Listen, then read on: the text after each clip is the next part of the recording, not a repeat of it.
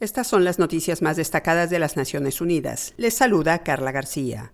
Un nuevo informe del Programa de las Naciones Unidas para el Medio Ambiente, el PENUMA, reveló que la comunidad internacional todavía está muy lejos de poder lograr el objetivo fijado en el Acuerdo de París de limitar a 1,5% grados centígrados el aumento de la temperatura del planeta para fin de siglo. Según el PENUMA, los compromisos climáticos actuales enfilan hacia un incremento de entre 2,4 y 2,6 grados centígrados. El estudio publicado este jueves señala que tras la reunión COP26 en Glasgow el año pasado, las medidas tomadas por los países disminuirían menos del 1% las emisiones de gases de efecto invernadero para 2030 y recuerda que para limitar el calentamiento global a 1,5 grados centígrados, esas emisiones deberían reducirse en un 45%. En este sentido, la agencia afirmó que la crisis climática exige una transformación rápida de las sociedades y sus sistemas energéticos, industriales, alimentarios y financieros. Solo una transformación de esos sectores evitará el desastre climático, alertó.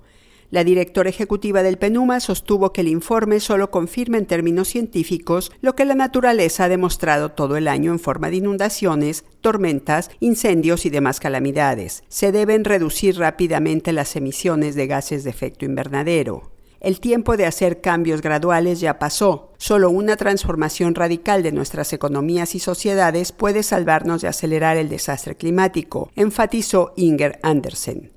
Al conocer el nuevo estudio, el secretario general de la ONU advirtió que la ventana para tomar medidas climáticas urgentes se cierra rápidamente. A menos que los países intensifiquen drásticamente sus esfuerzos para contrarrestar la crisis climática, el mundo se enfrenta a una catástrofe global, dijo Antonio Guterres. Agregó que las recomendaciones del informe son claras, terminar con la dependencia de los combustibles fósiles e invertir en energías renovables. En otra información, unos 10.600.000 personas contrajeron tuberculosis en 2021 y 1.600.000 más murieron a causa de la enfermedad, incluidas 187.000 portadoras del VIH, según los registros de la Organización Mundial de la Salud, la OMS, correspondientes a ese año. El aumento de 4,5% de enfermos de tuberculosis de 2020 a 2021 fue el primero documentado en muchos años e incluyó un ascenso del 3% de los casos resistentes a los antibióticos, que sumaron 450.000. La OMS explicó que, como muchos otros, los servicios de atención y tratamiento de la tuberculosis se suspendieron en 2021 debido a la pandemia de COVID-19, aunque aclaró que la interrupción tuvo un impacto especialmente grave en las estrategias de respuesta a la tuberculosis. Asimismo, detalló que los conflictos en Europa del Este, África y Medio Oriente han exacerbado aún más la situación de las poblaciones vulnerables.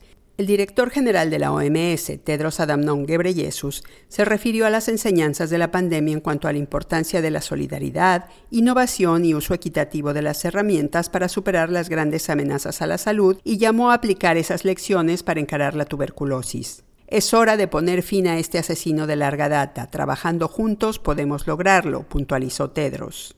El Consejo de Seguridad de la ONU adoptó por unanimidad una resolución que extiende el mandato de la misión de verificación de las Naciones Unidas en Colombia hasta el 31 de octubre de 2023.